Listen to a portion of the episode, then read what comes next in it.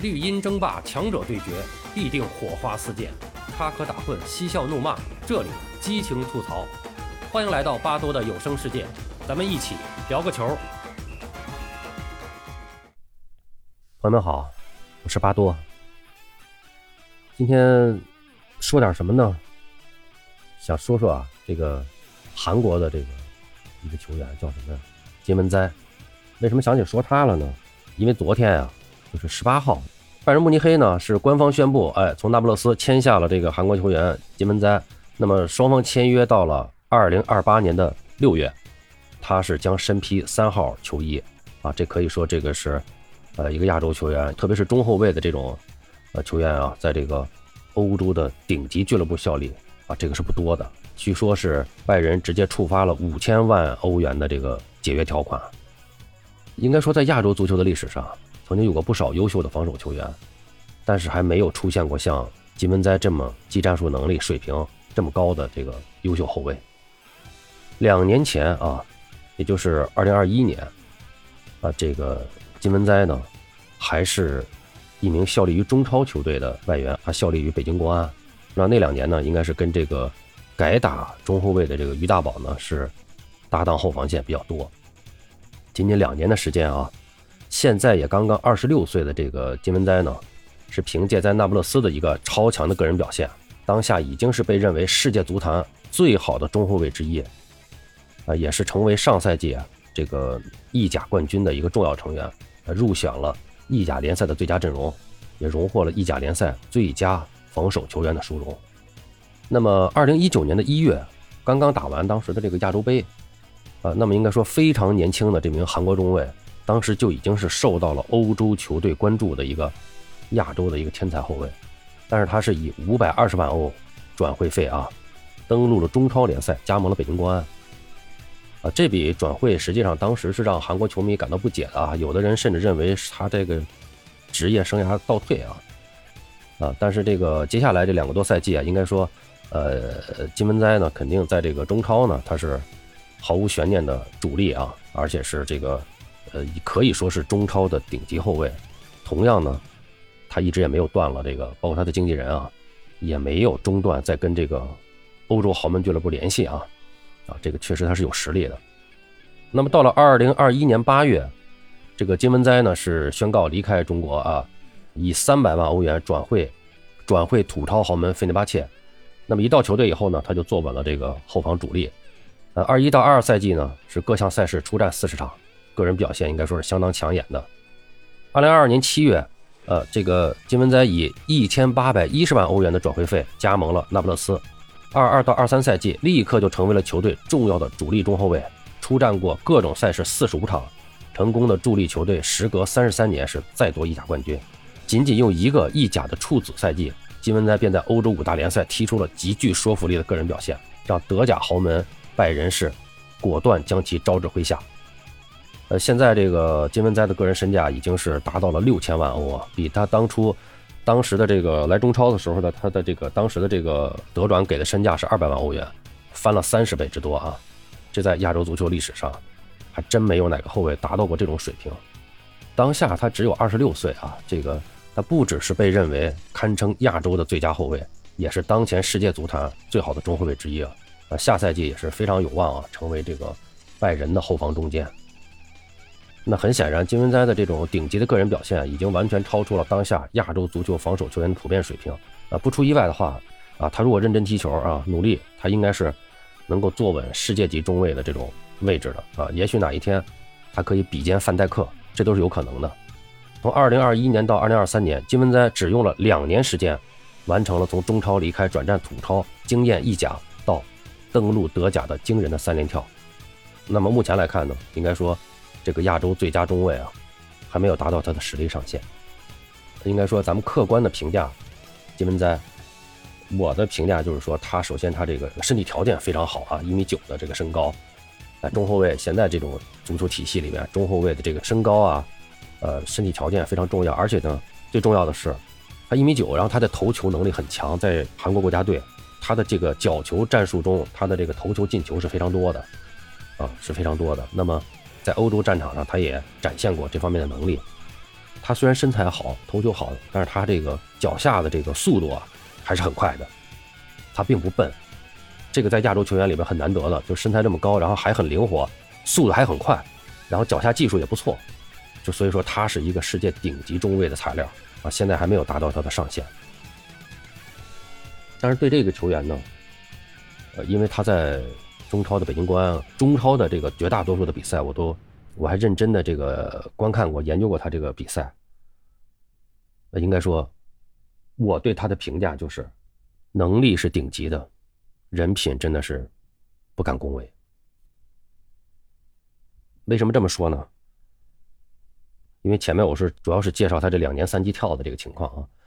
那么说一下他当时来中超的情况。他年纪轻轻啊，已经在韩国国家队打出了非常高光的表现。那届那届亚洲杯啊，打得非常好，成为韩国国家队的主力，而且是无论攻防啊，都是他是非常重要的一颗棋子。那时候他非常年轻啊，刚二十出头。当时呢。实际上，他的经纪人、他的团队一直在给他运作联系欧洲球队，但是当时呢，正值中超的这个金元时代，而这个北京国安当时呢是奇缺中后卫，而且呢又有亚冠任务。我们知道，当时这个呃要打亚冠的话，你如果有一个亚洲外援，你可以多上一个外援的啊。所以说呢，要打亚冠的这个球队，一般是他要给自己要配备一个韩国外援的啊。你像恒大一直有这个金英权呀什么的，嗯。那么国安就相中了他，就看中了这个韩国中卫，而且是开出了天价合同。当时钟赫刚入主时间不长啊，正是中超金元时代的一个顶峰时期。那么金民哉在去欧洲踢球和来中超踢球的选择上呢，他非常的艳羡他的国家队队友金英权在恒大的这个收入。我们知道他要来中超踢球，当时他虽然是韩国的这个崛起的新秀，但是他如果到欧洲去，他当时身价他得一点一点打出来。他拿不到很高的薪酬，但是来中超就不一样了。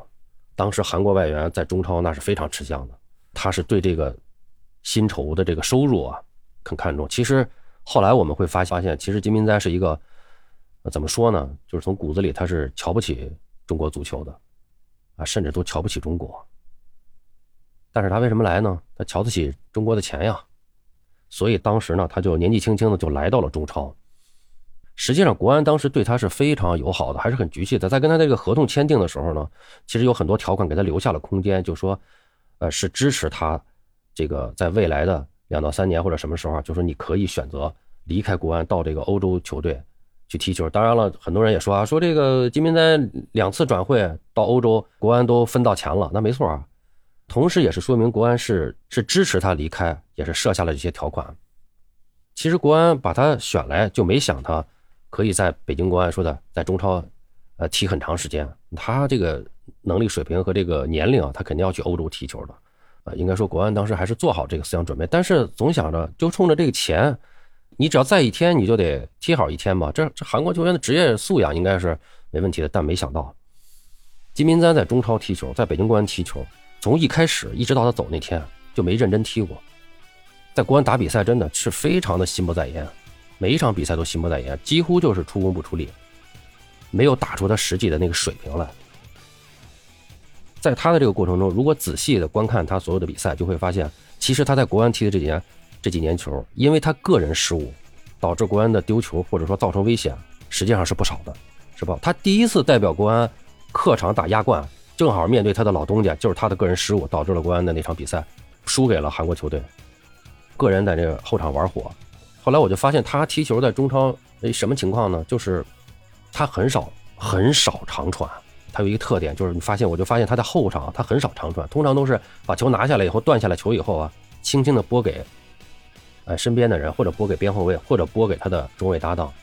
后来我就发现他是刻意的在表演出一种闲庭信步的那种感觉，那种大将风度。那你这一表演就有问题了，就是他这个在场上踢球这个状态过于松弛了。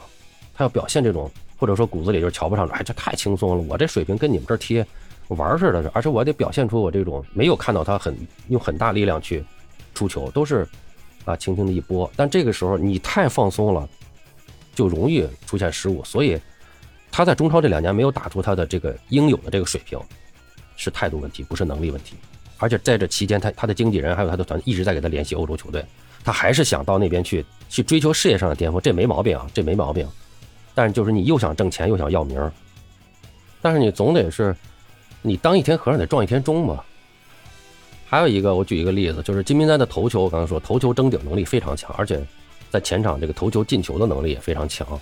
他在中超踢这两年球，在前场角球进攻当中，当时的这个角球主罚都是这个奥古斯托，他就基本上没在对方禁区内争得过头球，基本上就没抢到过。第一点，也别说进球了，但是他一回到韩国国家队，马上就角球就头球就能进球。还有就是在自己禁区内防守，他很少去争第一点头球。按理说他这个身材，他这个位置，他应该是控制禁区内的这个制空的制空权的。实际上，恰恰是他后来在韩国专门做节目吐槽这个中国足球，他重点吐槽的这个于大宝。实际上，那个那两年国安队的这个前后两个禁区争头球的都是于大宝去争。所以说，这个就是对这两点啊，就能够看出来他在。中超当时他踢球是拿着钱不干活，就是一心想往欧洲。这个你要不然你就赶紧就走，要不然你就联系好。而且呢，回国度假呢，他还在这个新闻媒体上，然后这个参加这个采访的时候呢，啊，吐槽中国球员，吐槽他的队友，就是这样。就是国安俱乐部也是一直保护他，从保护他的角度出发，努力的消除这个国内的这个舆论。而且于大宝还第一时间呢。啊，出来公开表示啊，这这这这没什么事儿，没什么事儿，大家就是加强沟通就好了，也表示理解和谅解。啊，队内呢也只是给他了一个象征性的给了他一个呃处罚，就是一直是保护他，而且支持他这个说你到欧洲踢球啊，都都是尽可能支持他的。国安俱乐部当时对他真的还是仁至义尽了，挺局气的。就是最后我想说一下什么呢？就是说金文哉呢，他肯定这个，我个人觉得他这个能力是超强的，绝对是顶级中后卫的这么一个能力。啊，他还有上升空间，呃，但是呢，他的人品不太好，然后他这个性格呀，比较自负，而且我听说他回到韩国，他在韩国国家队跟这个孙兴敏也不服，也是闹矛盾，据说这俩人这个社交还互相取关了，啊，那闹得也是非常的不好，所以说他的性格中是有这种啊不太好的一面，就是比较自负。那么他可能会，他越到强队越能打出高水平，为什么呢？就是。他性格比较自负，所以到了强队以后，他会认真百分之百的认真打。但是他到弱点队啊，他就会拖大，呃，一拖大他就容易出一些纰漏。包括这个回到这个韩国国家队啊，他也没有在意甲表现好。世界杯上韩国队小组赛三场，第一场他打满全场，第二场他没打满，第三场韩国队的中后卫组合就换人了，没用他，他都没出场。但是韩国队的防守在小组赛三场里边是一场比一场打得好啊。那么这就是我对。金明哉这个球员的一个一个评价啊，应该说水平很高，人品很差，就是这样。然后我个人是不太喜欢这样的一个球员的。